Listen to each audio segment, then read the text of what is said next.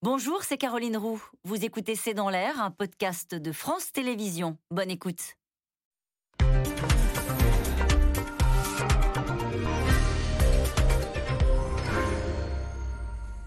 Bonsoir et bienvenue dans C'est dans l'air. Depuis deux heures, Kiev est sous couvre-feu et ce jusqu'à lundi matin. Ces dernières heures, la capitale ukrainienne était sous les missiles russes, des combats se déroulaient dans la ville.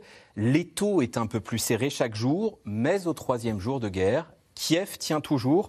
Le président Zelensky s'est même filmé ce matin devant un de ses bâtiments symboliques. À travers la capitale, c'est bien lui, Zelensky, et son pouvoir qui sont visés. Mais il y a d'autres fronts très mouvants, offensives et contre-offensives se succèdent. La Russie annonce ce soir élargir l'attaque à l'ensemble du pays. Un bilan, source ukrainienne, fait état de près de 200 civils tués et des dizaines de militaires. Il n'y a pas de bilan côté russe et loin de l'Ukraine.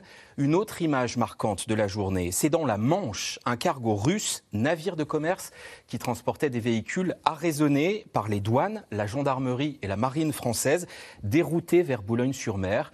C'est le volet sanctions internationales. D'ailleurs, sont-elles suffisantes? Cette guerre durera, il faut nous y préparer, dit Emmanuel Macron au Salon de l'Agriculture. Il y est passé beaucoup plus vite que d'habitude, avant un nouveau Conseil de défense qui se tient en ce moment même. Kiev résiste pour combien de temps? C'est le titre de notre émission ce soir. J'attends vos questions, SMS, Internet, réseaux sociaux. Elles sont déjà très nombreuses. Quatre invités pour y répondre. Général Vincent Desportes, vous avez euh, dirigé l'école de guerre. Vous êtes professeur de stratégie à Sciences Po et HEC. Je cite votre livre Entrée en stratégie. C'est aux éditions Robert Laffont. Armel Charrier, éditorialiste en politique internationale à France 24. Et vous venez de réaliser, c'est important, un entretien exclusif avec Thierry Burkhardt, le chef d'état-major des armées françaises.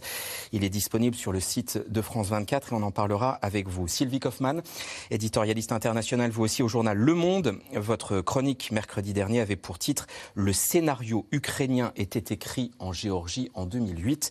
Et puis Philippe de Sertine, vous dirigez l'Institut de haute finance. Vous enseignez la finance à l'Institut d'administration des entreprises, Université Paris 1, Panthéon-Sorbonne. Euh, votre ouvrage à vous a pour titre Le grand basculement. C'est également aux éditions Robert Laffont. Général Desportes, je voudrais qu'on on commence avec une des images de ces dernières heures. Cet immeuble touché, pas forcément visé, mais touché par un missile et éventré. Qu'est-ce que ça nous raconte de, l'épisode de guerre que nous sommes en train de vivre? Je crois que ça raconte l'épisode de guerre précédent. C'est-à-dire, je ne suis pas sûr que cet immeuble ait été visé, il n'y en a eu qu'un, c'est peu finalement, et il est, il est possible que c'était juste une erreur de trajectoire. Mais je crois qu'on est dans la première phase de la guerre, et là vous l'avez dit, on est en train de changer. La première phase de la guerre, Poutine, bon lecteur de Clausewitz, a compris qu'il fallait décapiter la puissance plutôt que d'attaquer la puissance. L'objectif politique de, de M. Poutine était très sûrement de décapiter l'État ukrainien, d'enlever Zelensky et de mettre un, pouvoir à sa, à, sa, à sa, botte. Visiblement, ça n'a pas marché. C'est-à-dire que la percée qui aurait dû aboutir probablement hier midi n'a pas fonctionné.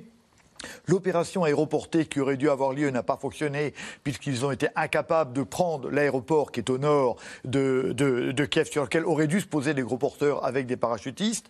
L'affaire s'englue un peu.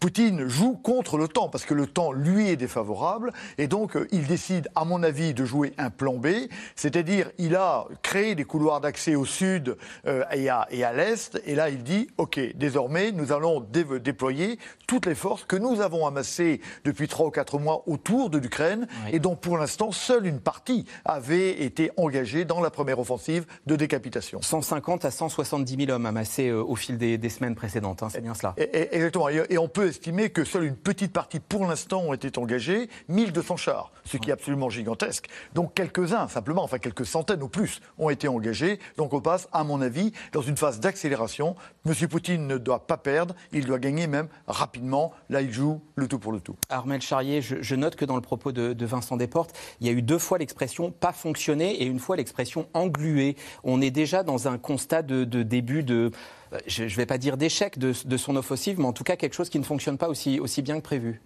Alors on est effectivement sur le fait qu'à la fois ce qui a été réussi, c'est que c'est une guerre. Maintenant, le terme, on peut l'inscrire, c'est effectivement un État contre un État. Et dans ces cas-là, on n'est pas sur une crise, on n'est pas sur autre chose, on est bien sur une guerre. Simplement, le terme sur lequel on jouait un peu plus, c'était est-ce qu'on va parler d'invasion? Parce que l'invasion, par définition, c'est quelque chose de déroulant sur un pays. Et si on a eu un temps cette hésitation, finalement, outre le fait que c'était parce qu'on voulait peut-être pas vraiment y croire, mais c'est parce que quand on regardait l'opération telle qu'elle était menée, on avait évidemment les républiques séparatistes que maintenant on connaît, euh, on avait les arrivées qui étaient euh, par la Crimée et donc qui remontaient sur un certain couloir, on avait le nord avec l'arrivée effectivement, voilà, qui, qui, descendait, et puis on voyait bien qu'il y avait aussi un peu plus du côté de la Biélorussie, et la Biélorussie, c'est, on est déjà plus dans l'axe de Kiev. Et donc ça, ça peut ressembler à une invasion, mais ça peut être aussi un plan de rapidité. Et finalement, c'était certainement ce qu'avait choisi Vladimir Poutine au départ, c'était d'avoir une action rapide. L'aviation aérienne pour éradiquer les aéroports, casser le ciel pour avoir la main totale là-dessus, et sur le fait qu'il faisait jouer, ça effectivement c'est remonté de sources militaires, des battle groups. C'est-à-dire qu'on voit qu'on a une armée militaire euh, russe très entraînée. Ce qu'on voit, c'est la réussite. Et effectivement, ils passent leur temps à s'entraîner en permanence avec eux. Et donc, ils savent aller vite, des hélicoptères qui arrivent, 600, 700 hommes qui travaillent ensemble et qui du coup réagissent vite, vont un peu comme des forces spéciales, prendre certains secteurs, se reployer, repartir ailleurs, etc. Donc ça, c'était si on allait dans la version très rapide. Et donc dans ces conditions-là, il fallait que Kiev tombe sous deux jours. Pourquoi? Parce qu'après, effectivement, l'armée ukrainienne, elle réagit, la communauté internationale, elle réagit, des partisans prennent des armes et se disent qu'est-ce qu'on va faire? Et quand on a vu effectivement qu'il commençait à y avoir un peu des poches de résistance vers la traversée qui amenait vers Kiev et que c'était peut-être un peu plus tard pour les Russes, on commençait à dire qu'est-ce qu'il peut y avoir. Euh, donc maintenant, si on parle de l'étape d'après, si effectivement on est sur euh, quelque chose qui soit plus, plus offensif, on pourrait imaginer dans ces cas-là que ce soit l'arrivée euh, des chars, de contingents et donc dans ces cas-là de divisions beaucoup plus, spectaculaires. Sylvie Kaufmann, si je fais la synthèse de ce qu'on s'est dit, la, première image qu'on que, montrait et, ce que viennent de dire nos, nos deux premiers interlocuteurs, on constate que le temps joue nécessairement contre Vladimir Poutine, que ce soit euh, le semi-échec de cette guerre éclair ou le risque de victimes civiles plus les jours passent oui, alors ce qui, ce qui est étonnant, c'est que euh, on a l'impression que Vladimir Poutine n'avait pas euh, prévu qu'il y aurait une résistance ukrainienne. Ça, c'est très étonnant. cette méconnaissance de l'Ukraine de sa part, je dois dire, ou de la part du commandement russe, mm. c'est très étonnant parce que tous les gens qui connaissent l'Ukraine savaient qu'il y aurait de la résistance et qu'il y aurait une résistance très forte. Donc déjà, là, il y a quelque chose d'étrange. Euh, il y a un autre élément que j'ajouterais à ce qui vient d'être dit, c'est l'élément extérieur, c'est que euh, il va y avoir donc une accélération, une, une nouvelle offensive terrestre euh, russe, mais il y a aussi une, accélération du côté occidental. Euh, alors, euh, visiblement, là, il y a une grosse mobilisation diplomatique, mais aussi en termes de livraison euh, d'armes. Alors, je ne sais pas dans quel délai tout ça peut se faire et à quel point. Euh, et, ces livraisons d'armes, il, y, a maintenant près de 30 pays qui se sont engagés, qui donnent, enfin, il y en avait déjà, hein, les États-Unis, la Grande-Bretagne, tout ça ont déjà, la Pologne, il y a plusieurs États qui ont déjà depuis des semaines, et même depuis plus longtemps, apporté de, un appui militaire en, en équipement. J'ajoute que l'Allemagne, là, ces dernières heures, s'est engagée à envoyer des lance-grenades. Voilà. Alors c'est encore une autre, un autre sujet, la, la capacité euh, militaire de l'Allemagne. Mais donc oh, euh, la France va aussi euh, livrer des équipements défensifs. Bon, alors, euh, étant donné le, dispositif russe et l'importance du dispositif russe, on peut s'imaginer que ça n'est pas pour euh, équilibrer le rapport de force. Je crois que ça, c'est très compliqué.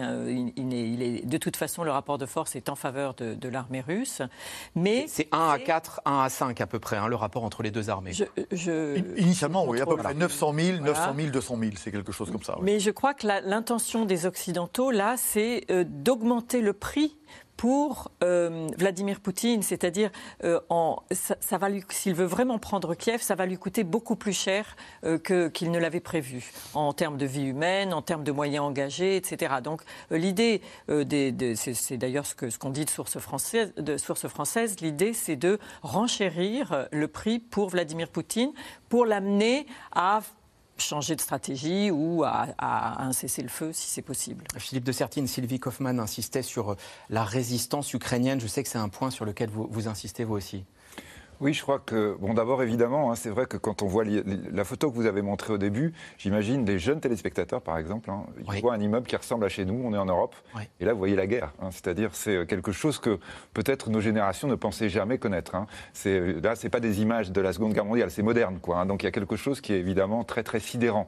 Alors, après, nous, maintenant, si on a un raisonnement qui essaie d'être froid sur cette situation qui, évidemment, nous touche, euh, c'est, je pense, effectivement, du point de vue européen et du point de vue occidental, euh, je dirais, la carte qui est jouée maintenant, puisqu'on n'a pas joué la carte militaire, on n'a pas amassé des troupes, euh, on aurait pu le faire. On est en train de dire maintenant, on va amener des troupes sur la Roumanie, on va regarder comment euh, peut-être sécuriser les pays baltes. Hein, c'est-à-dire maintenant, on croit qu'il peut y avoir une guerre. c'est vrai qu'il faut le dire quand même, hein, la France et l'Allemagne n'ont pas livré d'armes défensives, alors que la Grande-Bretagne et les États-Unis faisaient, hein, l'Ukraine. le pari qui a été fait maintenant par les Occidentaux, c'est de dire on va rentrer dans un temps long l'économie, utiliser l'économie. L'économie, c'est pas fait pour faire la guerre, mais ça peut permettre effectivement d'aller vers une sorte d'asphyxie, d'étouffement. C'est, la stratégie, on dirait du boa, quoi. On va étrangler et on va peut-être, euh, ce qu'on essaie de faire, on voit bien, hein, dans l'entourage de Poutine, autour peut-être, euh, je dirais, d'hommes d'affaires, de gens normaux en Russie, qui sont peut-être eux aussi sidérés par ça, parce qu'ils s'y attendaient pas non plus euh, à voir cette action longue. Et là, il est évident que le fait que l'Ukraine résiste, et je crois qu'en effet, hein, il faut rappeler sans arrêt le passé de ce pays récent, mais c'est quand même un pays de 45 millions d'habitants. Hein. C'est pas, on n'est pas dans un confetti. Hein. Nous, il est c'est loin, on a du mal à s'en rendre compte. la taille de la France approximativement. Voilà, en termes de, en termes de territoire, c'est grand. Hein. Donc, euh, donc là, effectivement, on est une population qui, depuis que l'Ukraine a été créée en tant que nation, depuis 1991, a quand même montré, de façon d'ailleurs souvent surprenante, et, vos articles souvent l'ont dit dans, le temps, à quel point, au moment de la révolution de 2004, après en 2013, 2014, à chaque capacité de résistance à chaque fois. Et, et les gens étaient prêts à y aller. Hein. C'est-à-dire que quand ils étaient sur le Maïdan, euh, ils savaient qu'on pouvait, oui, là où il y avait ces manifestations, etc., ils savaient qu'on pouvait tirer à balles réelles. les gens venaient. Il y a eu une centaine de morts. Il y a eu une centaine de morts, hein, notamment en 2013. Donc, euh, donc, donc là, c'est quelque chose évidemment qui rentre dans le temps long. Et du coup, évidemment, on revient à ce qu'on disait tout à l'heure. Si l'économie est utilisée, c'est dans le temps long déjà beaucoup de choses, euh, le temps long, l'asphyxie et, peut-être déjà une deuxième phase de guerre qui est lancée.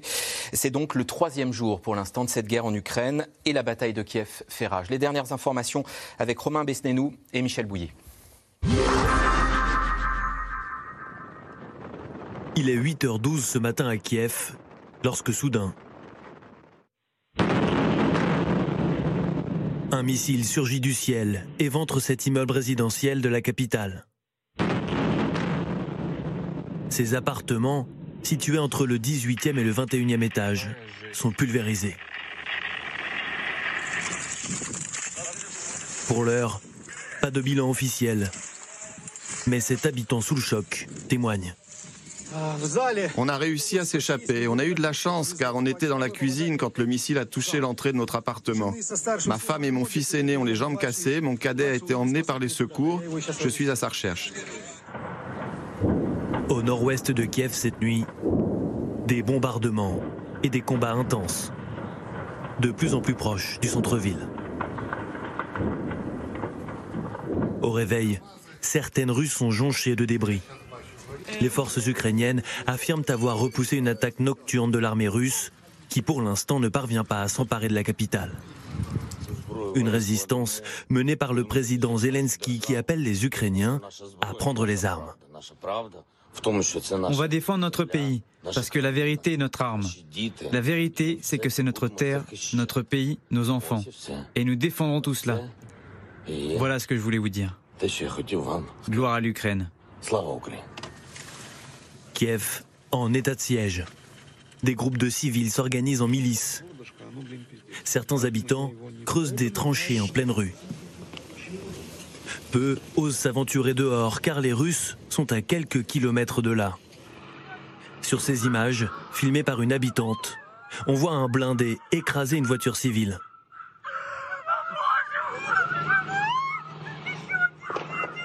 L'automobiliste s'en sort miraculeusement. Face à l'horreur, de plus en plus d'Ukrainiens tentent de fuir. Dans les gares surchargées, la confusion générale. Et sur les routes, l'exode massif. Ça fait un long moment qu'on attend ici, peut-être 6 ou 7 heures déjà. C'est complètement fou. Les routes vers la Pologne sont bloquées. Je ne sais pas comment quitter l'Ukraine. Moi, je préférerais rester ici, mais à cause des envahisseurs russes, je dois fuir le plus vite possible. Depuis jeudi, l'étau se resserre autour de la capitale avec une stratégie d'étranglement de la part des Russes. Après avoir bombardé les défenses anti-aériennes réparties sur l'ensemble du territoire ukrainien, l'armée de Poutine avance sur tous les fronts. Au nord, depuis la Biélorussie vers Kiev, à l'est vers la ville de Kharkiv, mais aussi depuis les régions du Donbass et de la Crimée au sud. La guerre, partout, avec deux objectifs assumés hier par Vladimir Poutine, renverser le pouvoir ukrainien et enrôler la population.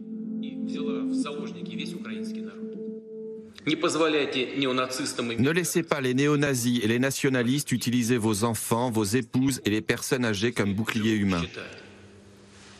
Prenez le pouvoir.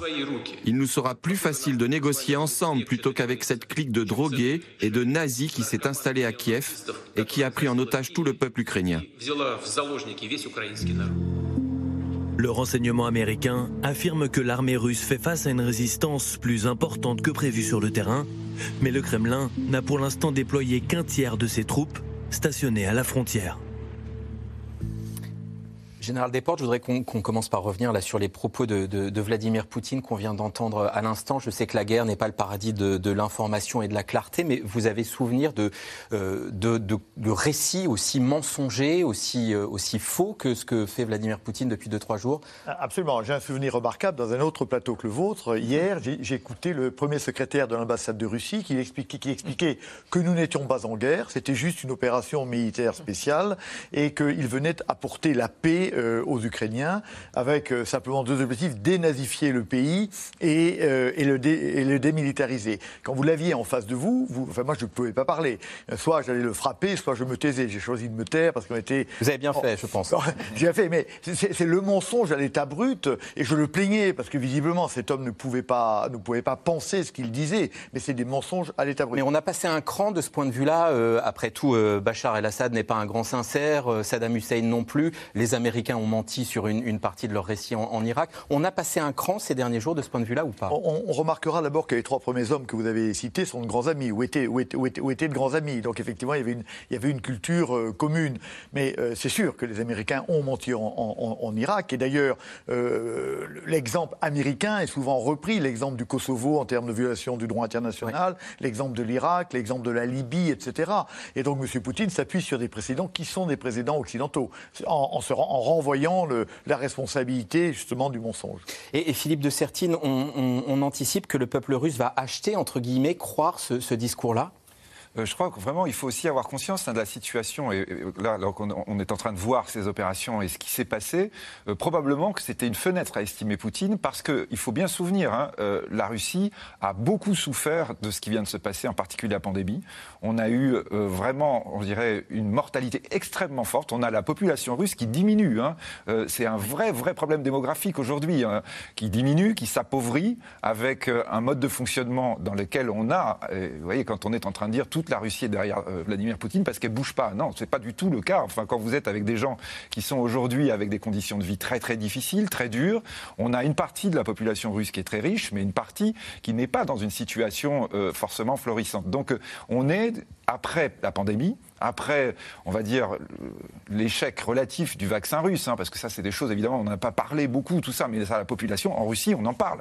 Les gens en parlent en, disant, euh, euh, ils savent qu'il y a eu beaucoup de morts, beaucoup, beaucoup de morts, que quand on a eu de la propagande en disant, non, non, il n'y a pas de problème, etc., ça, dans l'intérieur de la population russe, il y a ce sentiment quand même qu'il y a quelque chose qui ne va pas. Et donc là, évidemment, quand on est dans l'aventure extérieure et dans cette espèce de ressort que utilise Vladimir Poutine sur la Grande Russie, euh, donc c'était d'ailleurs un, plan hein, qui était pour euh, envahir l'Ukraine depuis longtemps, en disant euh, on va aller sur la nouvelle Russie. Euh, là, il y a quelque chose évidemment qui doit aussi aller vite, parce que la population russe, elle va avoir des retours, des retours ultra négatifs de la situation. On revient, on revient sur le militaire en Ukraine dans un instant, mais je voudrais vous soumettre cette question d'Agnès Sylvie Kaufmann. Peut-on imaginer de la part de militaires russes un refus de se battre et un soulèvement? Pas à ce stade actuel. Ça m'étonnerait vraiment beaucoup. C'est pas dans leur, euh, c'est pas dans leurs habitudes ni dans leur mentalité.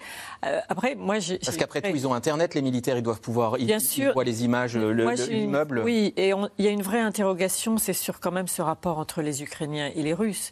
Euh, une chose est d'aller se battre en Afghanistan ou même en Tchétchénie, qui faisait partie de la Fédération de Russie, mais une autre chose est d'aller se battre et tuer des frères slaves hmm. qui parlent la même langue. C'est extraordinaire quand on voit, euh, enfin, on, le sait, mais d'entendre ça sur les réseaux sociaux, ces scènes où on a des, Ukrainiens qui apostrophent des militaires russes, etc. Ils parlent la même langue. Alors bien sûr, les Ukrainiens parlent aussi l'ukrainien, mais la l'immense majorité des Ukrainiens parlent le russe. Mm.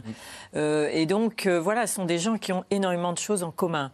Donc, à la longue, si, ça se prolonge, là, je pense qu'il y aura un vrai problème intérieur en Russie et peut-être aussi parmi les militaires. Je ne sais pas, ça c'est très difficile à, estimer, mais euh, l'opinion publique russe, pour autant que Vladimir Poutine en tienne compte, mais elle existe quand même, et on l'a vu à la fin de la guerre d'Afghanistan. Les mères, les mères de, de militaires tués en Afghanistan, elles ont fini par peser comme mouvement. Euh, donc voilà, je, crois que là, il y a un facteur qu'il faudra prendre en compte à un moment ou à un autre. Ahmed Charrier, en gardant en tête que tout le monde euh, est tenté par la propagande en temps de guerre, c'est tout de même pas tous les jours que les services britanniques euh, tweetent des informations qu'ils ont en leur possession. On va vous mettre ça en anglais à l'image. Je vais tenter une traduction. La Russie, donc, disent aujourd'hui sur Twitter les services britanniques, la Russie doit encore gagner le contrôle de l'espace aérien. L'Ukraine réduit l'impact de l'aviation russe.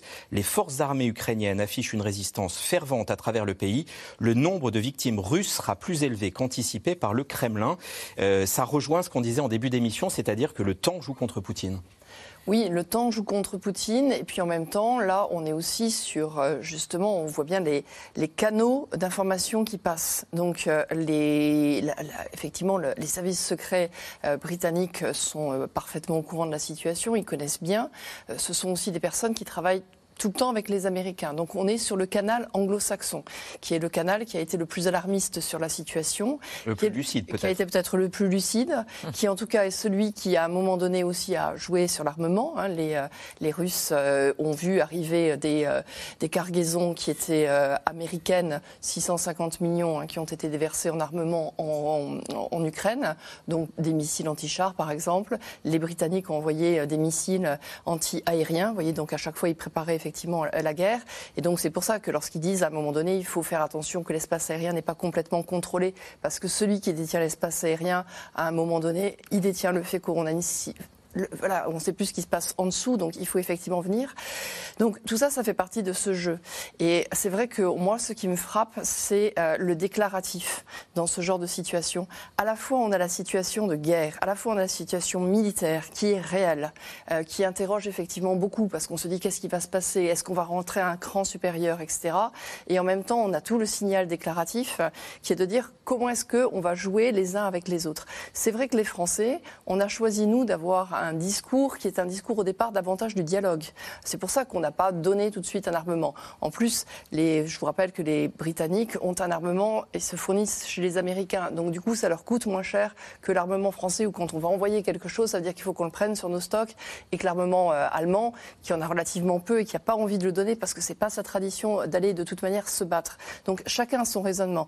Nous, le raisonnement qu'on a aujourd'hui, c'est de dire on acte que maintenant il faut aller aider, on va choisir comment est-ce qu'on va aider, on n'a pas encore défini lequel et on va mettre en positionnement des forces pour sécuriser la Roumanie, pour sécuriser l'Estonie, pour sécuriser les Pays-Bas, pour sécuriser le Sud. Autour. Autour, voilà, et pour dire qu'on est prêt face à Vladimir Poutine. Maintenant, Vladimir Poutine, quand il est dans son jeu de dire qu'il euh, est effectivement face à un pays qu'il juge nazi, qu'il euh, juge un génocide, etc., à la fois on peut le prendre fou, mais si on vient à écouter sa rhétorique à lui, qui s'adresse à ses troupes à lui, on entend des justificatifs. Le terme génocide, il a été utilisé par les Américains à propos des Serbes sur le Kosovo. Donc est-ce que 22 ans, 22 ans de pouvoir, Vladimir Poutine, est-ce qu'il le reprend à Essian parce qu'il fait un comparatif là-dessus?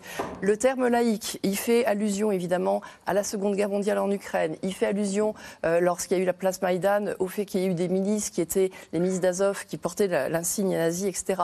Donc on est en permanence dans ces jeux, j'allais dire, à la fois de déclaratifs et à la fois d'armement. Général Desportes, on, va revenir sur, euh, sur la diplomatie euh, avec le, deuxième reportage. Du point de vue russe, au stade où on en est, comment débloque-t-on le verrou de Kiev?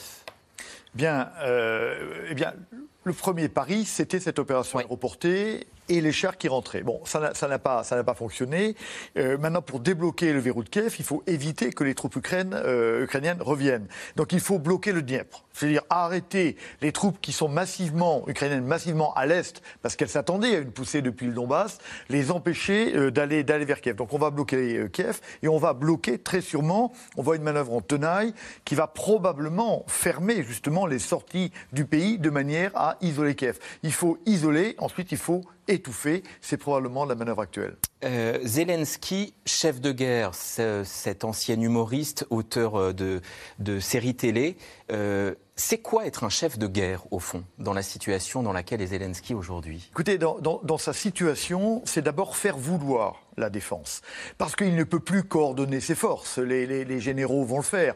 Lui, son problème, c'est de dire nous devons nous défendre. J'incarne l'Ukraine libre. Et c'est pour ça qu'il est dans la rue, qu'il se promène, pour donner confiance à ce peuple. Il est clair que si, comme le président afghan, quand il a quitté Kaboul, évidemment, tout s'est effondré, le chef doit rester, doit donner confiance. Et moi, je pense que cet homme-là ne quittera pas l'Ukraine. Euh, il mourra probablement sur place. Il doit donner confiance, donner la volonté de se battre. Et donc, il est un chef de guerre.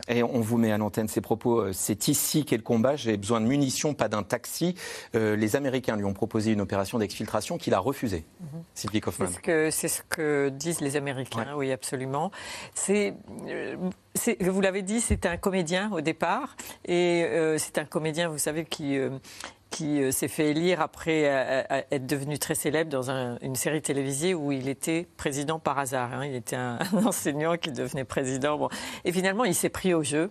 il a beaucoup évolué depuis son élection en 2019. Au début, évidemment, il a beaucoup tâtonné, puis y compris dans, sa, dans son orientation politique, dans les gens sur lesquels il s'est appuyé. C'est compliqué la politique intérieure ukrainienne. Hein. C'est très, c'est assez chaotique et compliqué. Mais finalement, sur la, ces derniers temps, il a, il, par exemple, il a nommé un nouveau ministre de la Défense qui, euh, dont on dit beaucoup de bien, qui a été nommé début novembre, donc, euh, euh, mais qui est quelqu'un qui connaissait déjà, qui était spécialiste en fait, qui était le ministre chargé des territoires occupés du, Donbass. Et, du, et, visiblement, c'était le bon moment et c'était le bon choix. voilà, je crois qu'en effet, il, fait, il fait ses preuves comme chef de guerre. il tient le coup, il tient. Il tient vraiment avec, avec son, sa petite équipe. Et Zelensky, Poutine? Alors Zelensky, les relations entre les deux, très, très mauvaise. Non, ils se connaissent pas bien. Euh, c'est pas du tout le modèle. Euh, le, son prédécesseur euh, était beaucoup plus Poroshenko était beaucoup plus proche du modèle russe. D'ailleurs, avait des, pas mal de, contacts avec les Russes. Hmm. Zelensky, c'est différent. C'est un bon. son, background est totalement différent, évidemment. Et Poutine avait espéré au début que ce soit un interlocuteur possible. Et puis, il a été déçu parce que ces derniers temps, justement, euh, euh, Zelensky s'est retourné contre les oligarques les plus proches euh, de Poutine, notamment un dénommé Medvedchuk, qui contrôlait des, chaînes de télévision qui diffusaient de la propagande pro-russe en Ukraine et avait une influence très très négative. Il a fait fermer ces chaînes de télévision et il a mis ce monsieur Medvedchuk en résidence surveillée. Et on dit beaucoup à, Kiev et à Moscou que ça, ça a été un des détonateurs. C'est une, une chose qui a un geste qui a énormément déplu à, à Vladimir Poutine. Je voudrais qu'on aille assez vite au deuxième sujet, mais Philippe de Sertine, oui, juste peut-être, juste peut-être dire que un des problèmes pour Poutine et on va dire euh, ceux qui sont autour de lui, c'est l'exemple que pouvait donner l'Ukraine. Parce que c'est vrai que là, on avait le test hein, sur le président Zelensky. Quand vous regardez la suite des dirigeants ukrainiens, on a quand même eu euh, plusieurs personnes qui étaient moyennes, quoi, on va dire, hein, et même qui se sont enfuis vers la Russie. Enfin, et là, on avait quelqu'un qui était élu qu'on connaissait pas. C'était un peu bizarre, on s'en moquait. Il est en train de se révéler dans des circonstances tragiques, quelqu'un qui est prêt à mourir. Ça, c'est incroyable. Enfin, mmh. et c'est un jeune président, c'est quelqu'un qui a été élu démocratiquement. C'est un très très mauvais exemple pour, euh, pour Poutine. Parce que les Russes, comme on disait tout à l'heure, c'est leur frère ukrainien. Hein. L'Ukraine est en train de, de, muter, est en train de se transformer. Et là, effectivement, vous avez aussi, elle est en train de se transformer, on va dire, pour le meilleur. C'est-à-dire qu'on voit, elle est même capable d'héroïsme, ce que probablement Poutine n'attendait pas. Alors, si la guerre se déroule en Ukraine, elle a évidemment des répercussions quasiment dans le monde entier. C'est pas seulement l'agenda de la campagne électorale euh, en France qui est bousculé. Nouvelle réunion du Conseil de sécurité de l'ONU la nuit dernière et en Europe, à travers la question des sanctions et la multiplication, là aussi, euh, des réunions de, de ministres, c'est l'unité des 27 qui est testée. Juliette Perrault et Ilana Zenkot.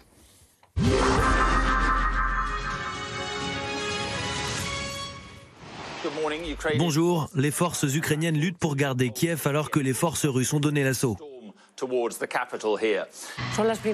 Voici les premières images qui nous arrivent de Kiev ce matin, après une dure nuit d'affrontement dans la capitale ukrainienne. Les télévisions du monde entier, les yeux braqués sur l'Ukraine. Sidération de la communauté internationale. C'est un son que nous avons beaucoup entendu ces derniers jours. Le son des sirènes de guerre. Le monde retient son souffle. Et à l'Assemblée des Nations Unies, les discussions n'aboutissent pas. Hier soir, Conseil de sécurité de l'ONU présidé, ironie du sort, par la Russie. Ceux qui sont contre Sans surprise, le pays s'oppose à une résolution condamnant sa propre offensive militaire. L'Ukraine hausse le ton. Vous pouvez bloquer le vote dans cette enceinte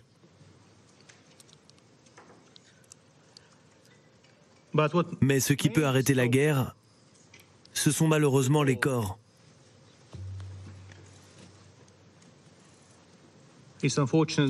Les milliers de corps de soldats russes qui seront livrés à leur mère en Russie, que cela vous plaise ou non. Parce que nous devons défendre nos territoires, nous devons défendre notre territoire. Qui s'abstient? La Chine alliée de Moscou décide de s'abstenir.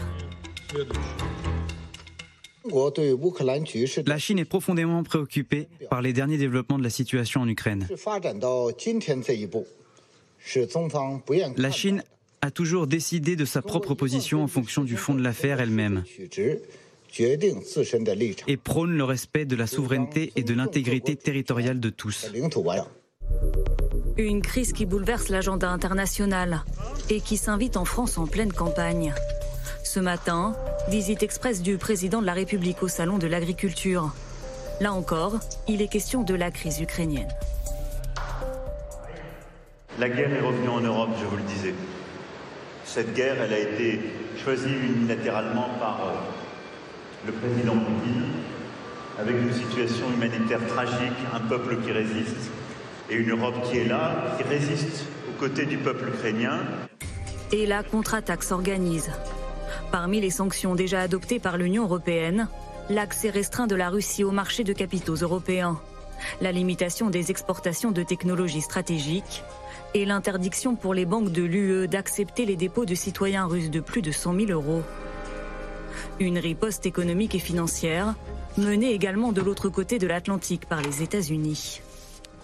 Moscou est désormais un paria sur la scène mondiale. Le président Poutine est un paria sur la scène mondiale. Son économie en souffrira, son système financier en souffrira. Les ambitions stratégiques de Moscou en souffriront, le positionnement stratégique et la force de Moscou en souffriront. Pour asphyxier encore un peu plus l'économie russe, reste aux Occidentaux une arme fatale. Exclure la Russie du système d'échange bancaire international, SWIFT. C'était sans compter sur les réticences de certains pays comme l'Allemagne, très dépendante du gaz russe. Des mesures supplémentaires restent possibles, mais nous devons y réfléchir au regard de leurs conséquences, car il faut bien que ce soit l'économie russe qui subisse ces conséquences. Les mesures adoptées, elles, ont déjà des conséquences très concrètes. La nuit dernière, un cargo a été intercepté par les autorités françaises dans la Manche, puis escorté jusqu'au port de Boulogne-sur-Mer. Le navire est soupçonné d'appartenir à une entreprise russe visée par les sanctions prises contre Moscou. On revient sur Swift euh, dans un instant parce qu'il y, a du nouveau euh, de dernière minute. Euh, d'abord, cette image générale des portes du cargo. Quelle est la portée de l'arraisonnement du cargo russe dérouté jusqu'au port de Boulogne-sur-Mer? Question téléspectateur, pardon, mais un cargo commercial arraisonné par navire, gendarmerie, marine et douane c'est quand même pas banal. Ce n'est absolument pas banal. Moi, je ne connais pas les circonstances exactes, mais je suppose qu'elles sont en exact accord avec les, mesures de rétorsion économique, de punition économique qui avaient, qui avaient été prises. Ce que ça nous montre, c'est que quand le président Macron dit quelque chose, il le fait. Et je trouve que c'est extrêmement bien. Parce que ce dont nous devons faire preuve vis-à-vis de Poutine, c'est justement de fermeté et de dire quand nous disons quelque chose, nous le faisons. Nous savons que l'Amérique est là, ça dit beaucoup de choses et ne l'a pas fait. Quand la France dit, elle fait. Et je trouve que c'est extrêmement bien. Alors, euh, Swift, Philippe de Sertine, rappelons peut-être, pardon, d'abord ce que c'est. C'est une messagerie internationale. C'est pas un système de paiement, mais un système d'échange de, messages. Voilà, c'est un système qui a été mis en place, euh, on va dire, dans le monde bancaire, dans les années 70 de l'autre siècle, hein, donc il y a maintenant longtemps, euh, totalement sécurisé. C'était ça l'idée, hein, c'est d'avoir quelque chose qui soit complètement sécurisé et qui permette les échanges entre notamment toutes les banques du monde et permettre d'avoir très très rapidement, je dirais, les opérations qui se fassent sans qu'on ait besoin d'utiliser, par exemple, ce qu'on utilisait autrefois, les telex ou des choses de ce genre. Donc, si, si pas de Swift, ça veut dire que ces messages, par exemple, ça passe par fax euh, non, ça veut dire que ça passe plus. Alors, ça veut dire que ça passe plus, mais attention, parce que effectivement, donc de toute façon, il faut le faire. Hein, et je pense que là, effectivement, on va sur probablement la fermeture de Swift, même si ça pose problème, notamment à l'Allemagne. C'est ça la dernière minute, mais je vous laisse expliquer. Oui, pour le pour le paiement du gaz, hein, puisque donc dans le mode de fonctionnement, quand vous avez encore des échanges, et là, évidemment, on a besoin du gaz russe. On est toujours avec cette logique d'asphyxie aussi que peut opposer la Russie à l'Europe avec l'approvisionnement énergétique. Donc, il y avait besoin évidemment d'une réciproque de paiement qui est quasi automatique. Alors cela étant, en 2014 déjà, au moment de l'invasion de la Crimée, j'utilise le terme, hein, mais au moment de l'invasion de la Crimée, euh, on avait menacé la Russie de sortir de SWIFT. Et ça, ça a été une alerte. Donc ça veut dire, vous voyez, c'est pas l'arme secrète. Tout à l'heure dans le reportage, on a dit que c'était l'arme fatale. Les Russes s'y sont préparés. Ils ont une logique alternative qu'ils ont développée d'ailleurs aussi avec les Chinois, entre parenthèses. Euh, on a eu les évolutions technologiques de blockchain qui permettent maintenant d'avoir quelque chose qui serait à côté de SWIFT. Mais il est certain que si la Russie est sortie, si l'ensemble du système financier russe est à l'interdiction d'aller sur SWIFT, ça va être immédiatement un problème financier euh, on va voir, on va dire, comment la Russie éventuellement s'y est préparée. Alors, l'information de la soirée, c'est que l'Allemagne, euh, via sa chef de la diplomatie et son ministre de l'économie, fait un, pas vers une limitation ciblée de l'accès à SWIFT de l'Allemagne. Ça veut dire que ça pousse, ça pousse en Europe pour, adopter cette mesure, Sylvie ça Kaufmann. Ça pousse beaucoup, oui. C'est très intéressant. Euh, je dois dire, on en parlera encore beaucoup après. Il y a une dynamique là qui est en train de se, mettre en, marche à cause de cette, de cette guerre. et il y a eu aujourd'hui une accélération c'est-à-dire que, bon, d'abord la France, ça coincé sur SWIFT, hein, c'était très clair. Dans, au Conseil européen, euh, il y avait, euh, depuis, depuis déjà pas mal de temps, on en discute et on voit bien que. Parce que, l'Allemagne est plus dépendante à l'économie ben, russe que, la, tout le monde, en fait, les contreparties, euh, si vous voulez, si SWIFT, si, si, la Russie est en effet exclue de ce système, c'est très dur pour la Russie, mais ça va être dur pour nous aussi. Et c'est ça qu'il faut savoir, c'est que toutes ces sanctions, si on veut qu'elles marchent, mm. elles auront un coût pour nous aussi. Voilà, ça, il faut quoi, le coût Je pense aux gens qui nous écoutent. Pour eux, ce sera, quel sera le coût euh, Alors, il y aura euh, probablement des hausses des prix. Hein, euh, ça, ça, va avoir un impact sur l'inflation, donc hausse de l'inflation. il y aura des grosses perturbations sur les marchés financiers.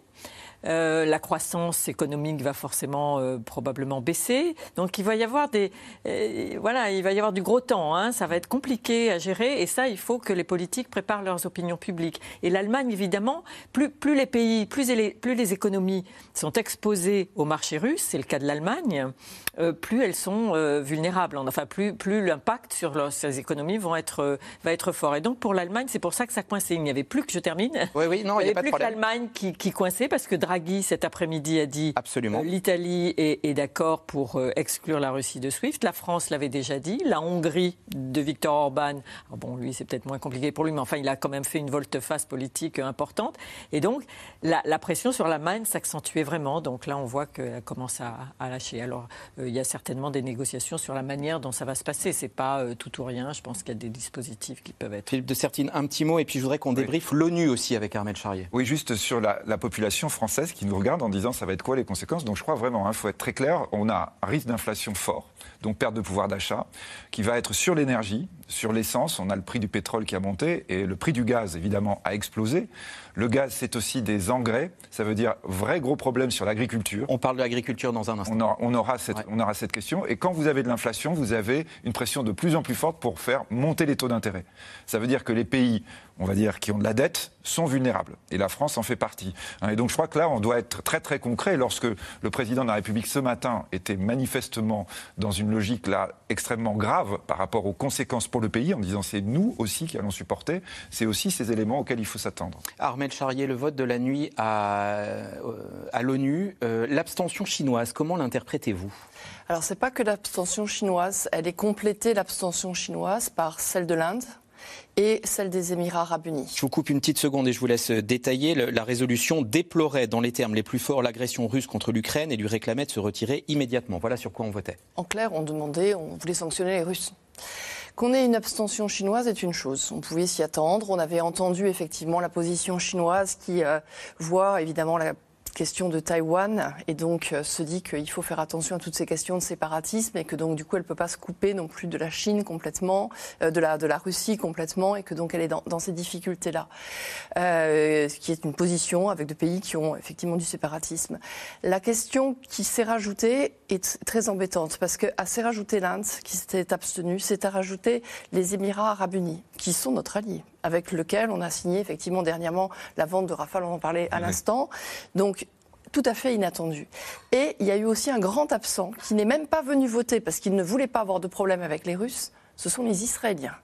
Pourquoi? Alors, les Israéliens, c'est facile à comprendre. Les Israéliens, c'est tout simplement parce qu'aujourd'hui, quand ils combattent le Hezbollah et quand ils combattent l'Iran, ils le font par un pays qui s'appelle la Syrie et ils le font en accord avec les Russes. C'est-à-dire que les Russes ferment les yeux sur leurs opérations. Donc, forcément, ils se parlent. Donc, ça, ça veut dire déjà que dans cette guerre contre de l'Europe contre la, la Russie, il n'y a pas que l'Europe et euh, les Américains derrière qui luttent contre la Russie. Il y a un nouveau monde qui est en train de monter. Et ce nouveau monde réagit différemment. La Chine, évidemment qu'il a la question du séparatisme, mais quand on regarde la Chine et l'Inde, ce que l'on constate, ce sont deux économies émergentes, qui sont les deux grandes économies qui sont en train de construire euh, une industrie de défense, qui sont en train de construire euh, l'économie, qui, si demain la Russie ne vendra plus à l'Europe, dans ces cas-là, on se retournera vers eux. Et eux, les Chinois, par exemple, ils commencent déjà à commercer en yens pour éviter la question du dollar, la dédollarisation. Et les Émirats arabes unis annoncent encore une autre couche, c'est-à-dire que c'est une vision de pays arabes qui voit Vladimir Poutine tel qu'il a engagé ses troupes et qui a aidé pour certains quand on regarde du côté de la Syrie. Il voit effectivement ce qui se passe. Ça va nous éclairer sur la politique africaine, qui est quand même elle aussi très sous euh, aujourd'hui, euh, j'allais dire, la communication euh, russe, et on sait à quel point elle peut être anti-française par moment. Donc tout ça nous éclaire sur la régionalisation. Allez, je vous rajoute un petit détail pour finir, parce que comme on a vu un beau bateau pour commencer avec l'arraisonnement de Boulogne-sur-Mer, la Turquie, pour l'instant, sait pas trop quoi faire, parce qu'on lui demande de fermer son détroit de Bosphore. L'accès aux mers du Sud. Voilà, l'accès aux mers du Sud. Logiquement, dans le droit international, elle n'a pas le droit, mais quand même, ça peut être un peu compliqué. Euh, pardon, juste sur la Turquie, parce que c'est significatif. Le président Zelensky a tweeté tout à l'heure mm. euh, ses remerciements à Erdogan pour euh, bloquer le, passage des navires russes en mer Noire. Hmm. Donc ça veut dire que la Turquie se met, euh, bon, membre de l'OTAN.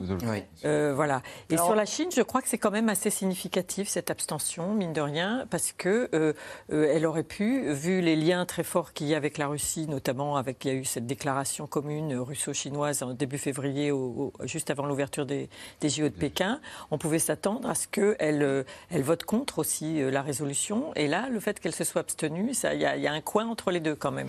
Roland nous pose une question qui semble évidente dans n'importe quel autre contexte. Pourquoi un membre permanent du Conseil de sécurité de l'ONU n'est-il pas exclu du vote lorsqu'il est directement mis en cause? Ah, ça, c'est toute, la, c'est toute la beauté de l'ONU. toute la beauté de Conseil de sécurité, voilà. Euh, il se trouve que c'est la, la, Russie qui préside, et c'est un membre permanent, et c'est lui l'agresseur. Général euh, Desportes, avant d'aller au troisième sujet et de, et de parler euh, du blé, on parle beaucoup de l'article 5 de l'OTAN euh, depuis le début de ce conflit qui amènerait euh, les autres pays à réagir si un pays de l'OTAN était agressé. Vous, alors qu'il y, a beaucoup de, de, systèmes militaires qui se déploient dans les pays limitrophes, vous voulez insister sur l'article 4. C'est quoi cet article 4 de la, charte de l'OTAN? L'article 4, effectivement, euh, autorise tout pays à aider un pays qui se sent menacé. Donc l'article 5, c'est entrer en guerre si quelqu'un est attaqué. L'article 4, c'est l'article 4, c'est aider un pays qui se sent menacé. Et donc c'est exactement ce, que, ce, qui, ce qui est fait actuellement avec la Hongrie, avec les pays baltes, avec la, la Pologne, etc. C'est exactement cet article 4 au sein de l'OTAN qui est appliqué. Merci de la précision. La bataille de Kiev se déroule le jour de l'ouverture du Salon de l'agriculture et porte de Versailles aussi à Paris. Et eh bien cette guerre euh, soulève beaucoup d'inquiétudes. L'Ukraine et la Russie sont des géants des céréales ce que nous sommes en train de vivre ne sera pas sans conséquence sur le monde agricole, a clairement dit ce matin Emmanuel Macron. Illustration et explication, Laszlo Gelabert, Arnaud Fora et Emmanuel Bach. En plein cœur de Versailles, les cylindres de ce moulin tournent à plein régime. Pour fabriquer ces nombreuses variétés de farine, Romain Chaudet achète environ 3000 tonnes de ce blé chaque année. Nous, c'est du blé français qui est cultivé, euh, là pour celui-ci, il est cultivé localement à moins de 10 km du moulin. 2500 tonnes de farine par an, vendues à des boulangers, des restaurateurs ou des pâtissiers. Mais cette farine risque désormais de coûter très cher à produire. Depuis les premiers bombardements russes en Ukraine, Romain Chaudet garde l'œil rivé sur les cours du blé. Regarde. Il a encore augmenté. Ouais.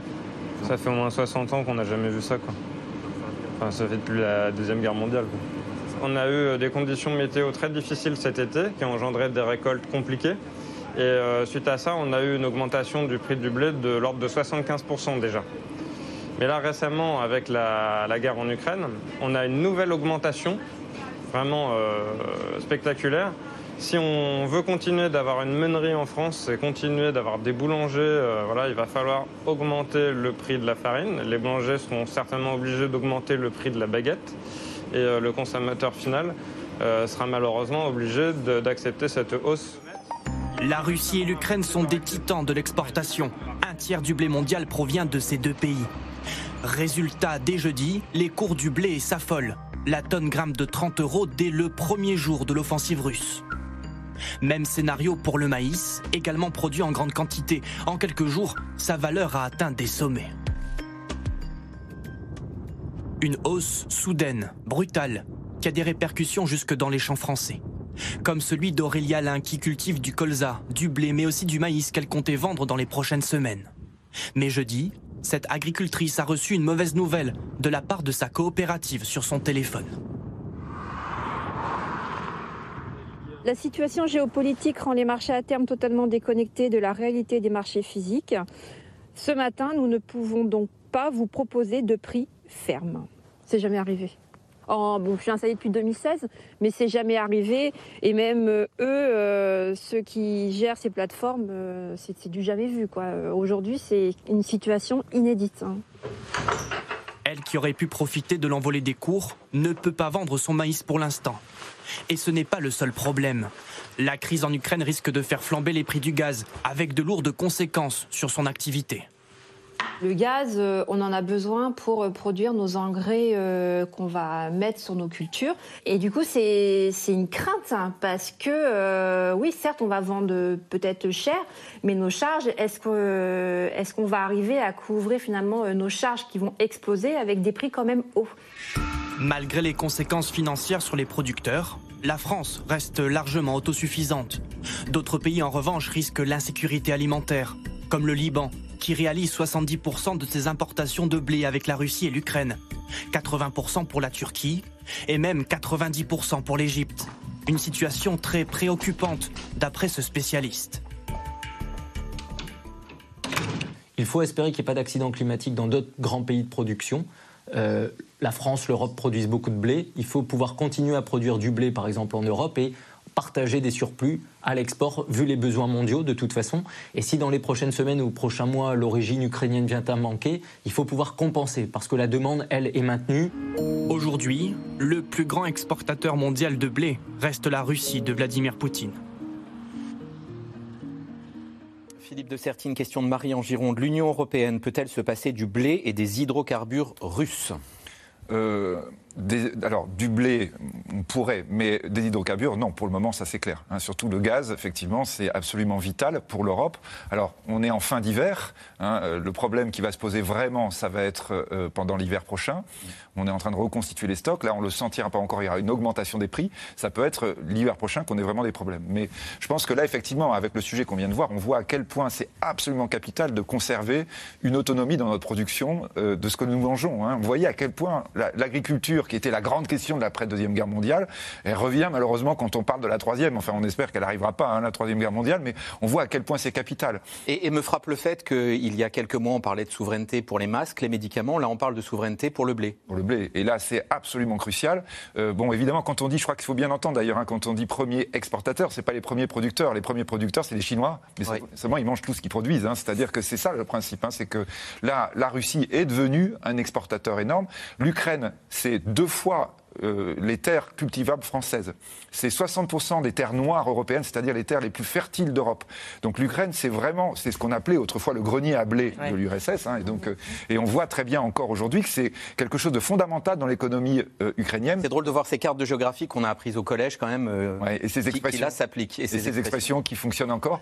Donc non, non, il y aura des conséquences. Il y a des conséquences. Et là, ce qu'on disait tout à l'heure sur le gaz, vraiment sur, sur la question agricole, c'est fondamental aussi parce que si on peut plus ou si les engrais sont trop ce qui s'est passé déjà l'année dernière, vous avez des agriculteurs, on parle toujours, ils, gagnent très peu, du coup ils achètent plus d'engrais, du coup ils produisent beaucoup moins. C'est-à-dire c'est les rendements qui s'effondrent si vous avez plus d'engrais. Hein. donc là, on est vraiment dans des situations qui peuvent être des situations extrêmement importantes, extrêmement graves. Et le salon d'agriculture qui ouvre aujourd'hui, je peux vous dire qu'il est extrêmement grave, lui aussi, dans les perspectives qui sont ouvertes aux, agriculteurs français. Pas d'inquiétude sur la souveraineté alimentaire française, disait ce matin justement au salon euh, Julien de Normandie, le ministre de l'Agriculture. Un, en est-on si sûr, Sylvie Kaufmann? Et deux, y a-t-il des pays euh, pour lesquels la souveraineté alimentaire est en cause? Ben, en réalité, vous voyez, vous utilisez ce terme de souveraineté et c'est vraiment frappant à quel point euh, l'Europe prend, conscience de ses dépendances. Euh, on en a pris conscience pendant la crise du Covid avec la dépendance médicale euh, en masques, en équipements médicaux et en médicaments et en substances pharmaceutiques, etc. Et là, on voit bien que c'est la dépendance alimentaire, la dépendance énergétique énorme et, on n'y est pas préparé.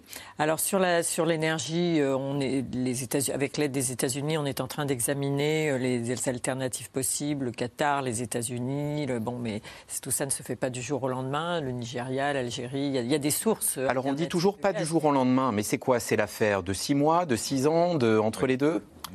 Je pense que ça prend plusieurs mois, non? Oui, non, non, même plusieurs années. Oui. sur le basculement, ce sera plusieurs années. Plusieurs années. Plusieurs années, voilà. Oui, non, Parce qu'il faut qu'il y ait des infrastructures. Surtout, il y a des conséquences sur l'électricité, il hein, faut le dire. Hein. C'est-à-dire que quand le gaz augmente, l'électricité va augmenter beaucoup.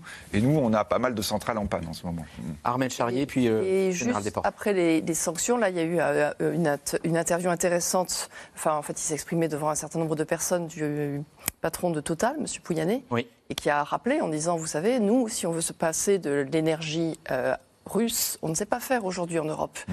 Et il a rappelé en fait le contexte dans lequel on est, qui est aussi particulier, qui est aujourd'hui on est sur des accords climat. Mmh. Donc aujourd'hui on essaie de faire, on est dans les énergies de transition, on essaie d'aller chercher des énergies de transition. Mais ces énergies de transition, elles vont être opérationnelles dans 15 ans. Donc Total d'ailleurs s'appelle Total Énergie maintenant pour parler de tout, tout, ça. Donc euh, nous, on a essayé de limiter par exemple le nucléaire, on a verdi le nucléaire en quelque sorte, mais on ne sait pas encore produire avec les autres. Donc on a besoin aujourd'hui de centrales à gaz. Les Allemands, ils sont allés, habituellement, ils avaient des centrales à charbon, ils avaient des centrales nucléaires, donc ils ont arrêté les deux. Donc ils sont allés chercher leur gaz vert quelque part en allant le chercher chez les gaz russes. Mais ils n'ont rien d'autre sinon. Et en plus, ils n'ont même plus les terminaux pour regasifier le gaz liquide qui arrive.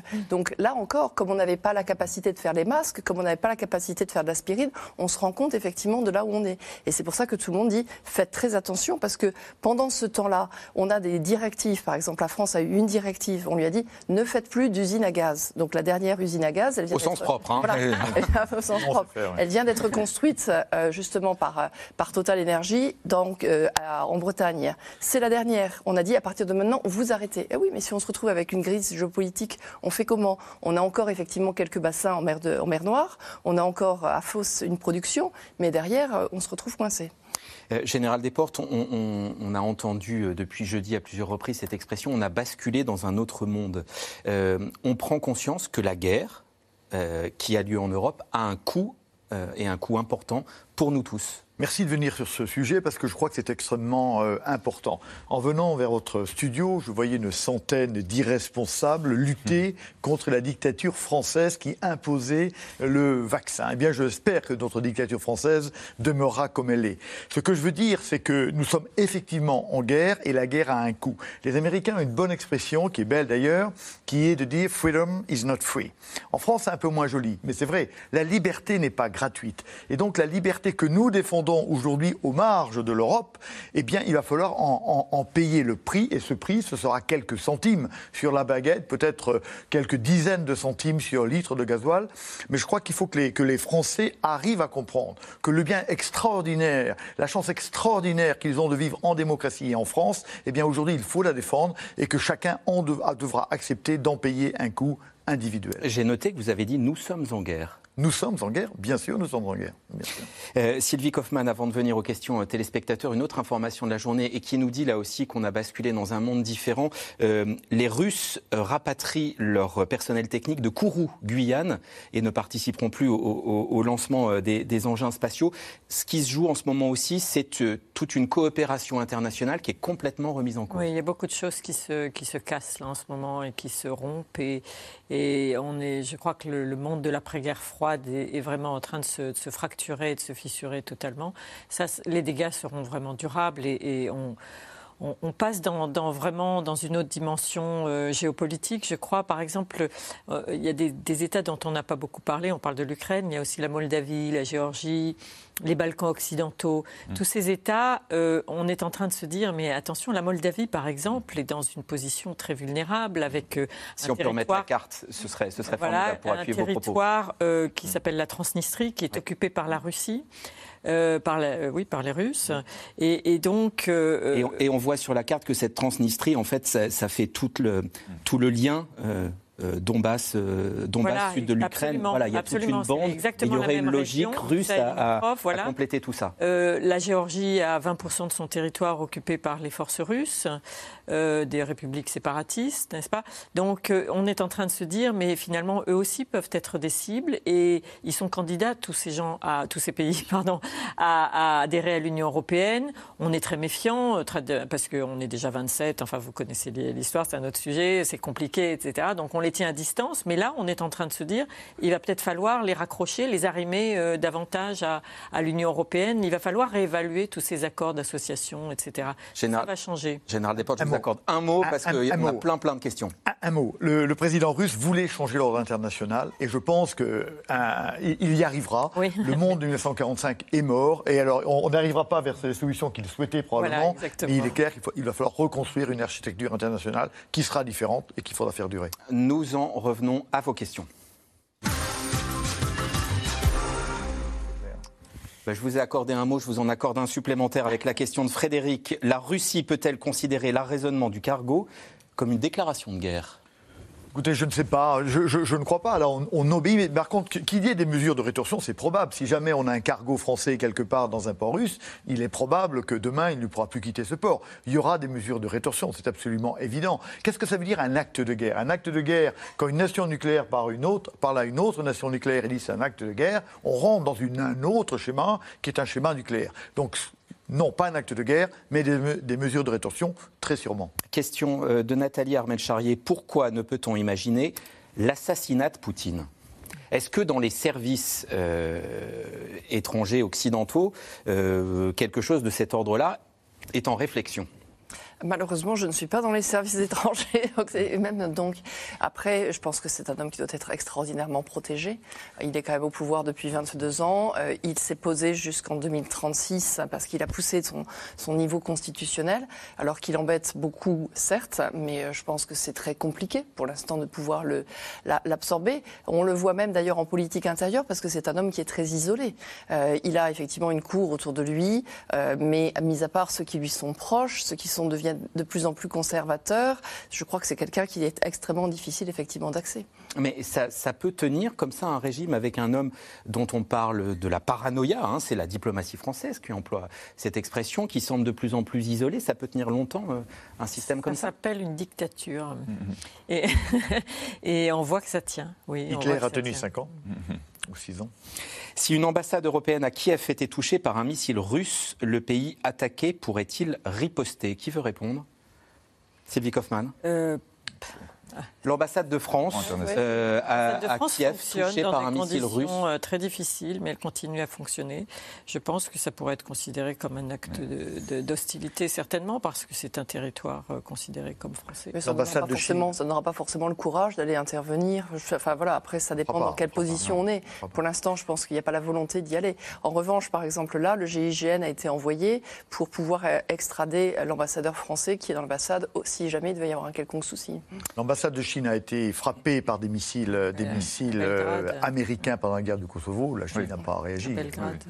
Elle s'est plainte. Certains pays annoncent vouloir fournir des armes à l'Ukraine. Comment les acheminer? Ça passe encore en ce moment?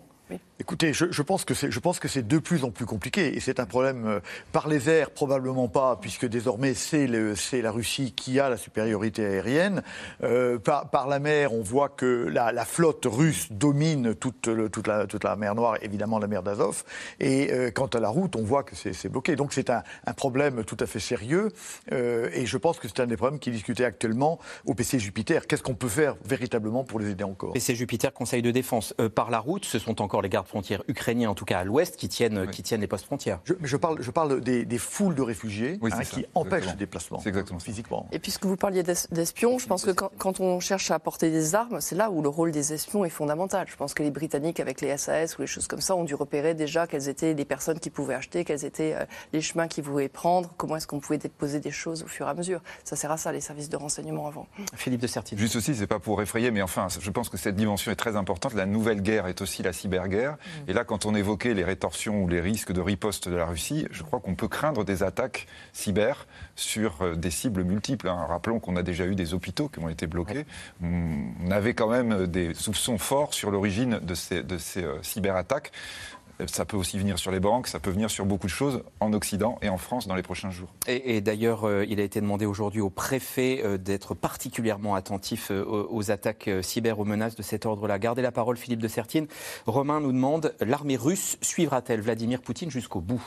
On en a déjà un peu parlé en début d'émission. Ah, c'est pas l'économiste qui va pouvoir vous dire ça. Je ne sais pas. Là, franchement, euh, je pense que c'est. Vous avez effectivement les soldats vous avez le haut état-major, hein, et donc euh, euh, je pense que le général le sait aussi bien que moi, il y a eu beaucoup, beaucoup d'épuration au niveau du haut état-major russe qui ne plaisait pas à Vladimir Poutine. Euh, ceux qui restent, à mon avis, sont des fidèles. Général Desportes et puis Armand Charrier sur cette question. Et, je, pense que les grands, les grands hiérarques euh, militaires hein, profitent bien aujourd'hui des aubaines économiques que, leur a fourni le, régime, et donc ils sont assez proches du, euh, du, président. Une, anecdote simplement sur l'enfermement de Poutine. Je relisais les mémoires du patron du GRU qu'il écrit en, qui était le patron des renseignements russes pendant la Deuxième Guerre mondiale. Et il disait, nous n'avons jamais dit la vérité à Staline, parce que, enfin, je n'avais, j'étais chef du renseignement, je ne l'ai jamais dite, parce que je savais ce qui était arrivé à chacun de mes prédécesseurs quand il avait dit la vérité. Et donc, on a un président qui est, qui est enfermé complètement dans un modèle et qui est probablement coupé de la réalité et qui était coupé de la réalité ukrainienne. Et quand il, en fait, a méprisé le peuple ukrainien, il a méprisé euh, Zelensky parce que probablement on l'avait trompé ou on ne l'avait pas dit. Euh, Ahmed Chargier, sur cette question, euh, est-ce que l'armée russe le suivra jusqu'au bout? Alors sans être avec eux, donc, oui, bien mais juste en réflexion, c'est aussi un homme qui a reconstruit l'armée russe. Et c'est vrai qu'au départ, euh, on se souvient, quand on avait en 2008, avant la guerre de Géorgie, on se souvient de l'image du Kursk, par exemple. Vous savez, le sous-marin qui mouillait complètement, etc. On avait vraiment cette armée anciennement soviétique à l'abandon. Et c'est un homme qui en a pris conscience. Il a donc donné un budget défense, il est 71 milliards par an aujourd'hui. On est à presque plus de 800 000 hommes. On a effectivement toutes les composantes, air, terre, mer, cyber, et, surtout on a des guerres électroniques, etc. Beaucoup d'armement qui est revenu, des hommes qui s'entraînent non-stop, parce que c'est là où on voit qu'il y a une supériorité russe qui a repris le dessus, parce que ce sont les entraînements permanents, y compris sur des territoires comme le territoire syrien ou des territoires opérationnels. Et donc forcément, ça donne aussi une solidité à l'armée. Alors est-ce que du coup, ils désavoueront leur chef? Ça, je ne sais pas, je ne suis absolument pas placé pour le dire. Mais en tout cas, ceux qui travaillent pour l'armée ont vu l'armée russe devenir de plus en plus professionnelle. Euh, Philippe de Sertine, ça c'est une question pour un économiste. La hausse des prix des matières premières agricoles n'est-elle pas favorable aux agriculteurs français? Euh, oui, enfin, elles peuvent l'être si réellement, ce que disait d'ailleurs la dame tout à l'heure dans le reportage, c'est-à-dire si leurs charges restent les mêmes. Hein, mais quand on évoque l'augmentation du prix de l'énergie, du prix des engrais, etc., c'est-à-dire vous avez une espèce de spirale à la hausse euh, qui fait que l'agriculteur, à la fin, il n'a pas son pouvoir d'achat qui augmente. Hein. et or, on le sait que c'est un des problèmes majeurs de l'agriculture française. Le pouvoir d'achat de beaucoup d'agriculteurs est extrêmement réduit. Et donc là, on peut être dans des situations. On n'a pas parlé d'ailleurs, entre parenthèses, je, me le disais après, le blé dur est aussi indispensable pour l'élevage. hein, c'est-à-dire que pas uniquement sur les céréales. Donc là, c'est fait beaucoup de filières qui seraient touchées. Mais si le prix du blé augmente, les céréaliers peuvent aussi en bénéficier. Oui. Vous avez entendu tout à l'heure, hein, c'est-à-dire que dans les marchés à terme, on est, on, c'est tellement fou que sur les marchés immédiats, c'est-à-dire quand il s'agit de vendre, en fait, on vous dit non, on peut pas parce qu'on n'a pas les contreparties. Sylvie Kaufmann, dans la série Nouvel Ordre International, peut-on encore dire que l'OTAN est en état de mort cérébrale ah, Pas du tout, justement. Alors ça, c'est une des, grandes réussites de Poutine, si je peux dire paradoxalement, c'est qu'il a ressuscité l'OTAN qui euh, n'allait pas bien, en effet, euh, il y a deux ans. Et euh, là, qui est en pleine activité, qui se recentre sur son cœur de métier, si je puis dire, qui est la défense de l'Europe. Hein. L'OTAN s'était un peu égaré en Afghanistan, regardé vers la Chine. Il y, avait effectivement des gros problèmes sur à quoi servait l'OTAN. Et puis là, on voit que euh, voilà, on, comprend à quoi sert l'OTAN et, la, Finlande et la Suède, qui n'en sont pas membres, euh, sont en train de se dire peut-être qu'on devrait en devenir membre. Général Desportes, question rapide, réponse rapide. Les soldats russes qui attaquent l'Ukraine sont-ils des conscrits ou est-ce une armée de métier je pense que c'est une armée de métier. Je pense que c'est une armée de métier. Et, on a noté donc aujourd'hui euh, l'information de la soirée, c'est l'annonce d'une d'une offensive sur tout le pays avec manifestement d'autres d'autres troupes qui vont arriver parce que la guerre éclair euh, euh, n'a pas fonctionné, en tout cas pas aussi vite que le voulait Poutine. On se dirige vers la fin de cette émission. C'est l'hebdo dans un instant sur France 5. Bonjour Ali Badou. Salut Bruno Duvic programme chez vous aussi Au programme, euh, qui voudra sauver l'Ukraine et que faudra-t-il pour arrêter Poutine Dans Célébdo ce soir, vous entendrez le témoignage d'une jeune Ukrainienne qui s'inquiète pour sa famille et son pays. Nous serons en duplex avec Kiev et Moscou. Vous verrez une archive incroyable de Churchill et deux invités, Pierre Aski et Jean-Dominique Mercher. Autrement dit, géopolitique et secret défense. Et puis on ira évidemment parler de l'agriculture avec le salon de l'agriculture qui a ouvert ses portes ce matin à Paris. À tout à l'heure, Bruno. On suivra ça avec beaucoup d'intérêt. À tout de suite, Ali. C'est la fin de cette émission de C'est dans l'air. Passez un excellent week-end. Lundi, vous retrouvez Caroline Roux.